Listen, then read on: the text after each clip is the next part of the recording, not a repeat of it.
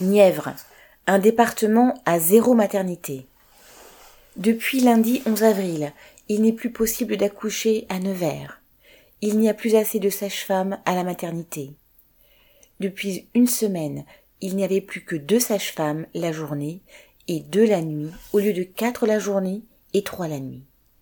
Mais il y a eu d'autres arrêts maladie et la maternité a fermé. Pour les futures mères, c'est l'incertitude. Elles devront aller dans d'autres maternités à plusieurs dizaines de kilomètres, mais pour l'instant, elles ne sont pas informées de leur future destination. Les mamans qui viennent d'accoucher ne peuvent pas rester à la maternité et sont transférées ailleurs, parfois au dernier moment, et sans savoir où elles vont aller.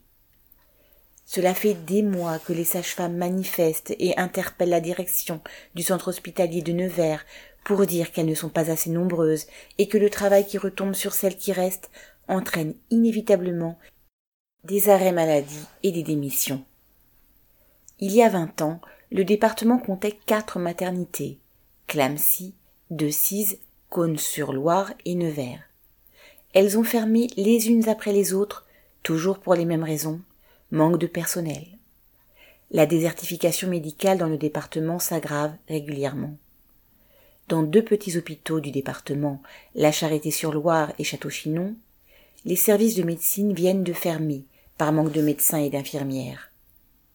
Manifestement, les autorités se moquent de la santé publique, dans la Nièvre comme ailleurs. Pourtant, les revendications des soignants, et en particulier des sages-femmes, sont bien connues. Elles demandent que leur métier soit reconnu et des augmentations de salaire. Elles demandent aussi que de nouvelles sages-femmes soient formées. L'État a toujours méprisé leurs revendications. Ce serait pourtant à elles de décider de ce qui est le mieux pour le fonctionnement des maternités où elles travaillent.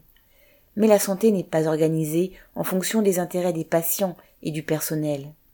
Elle est traitée comme si c'était un secteur économique comme un autre qui doit d'abord rapporter ce qui condamne les petites structures considérées comme non rentables.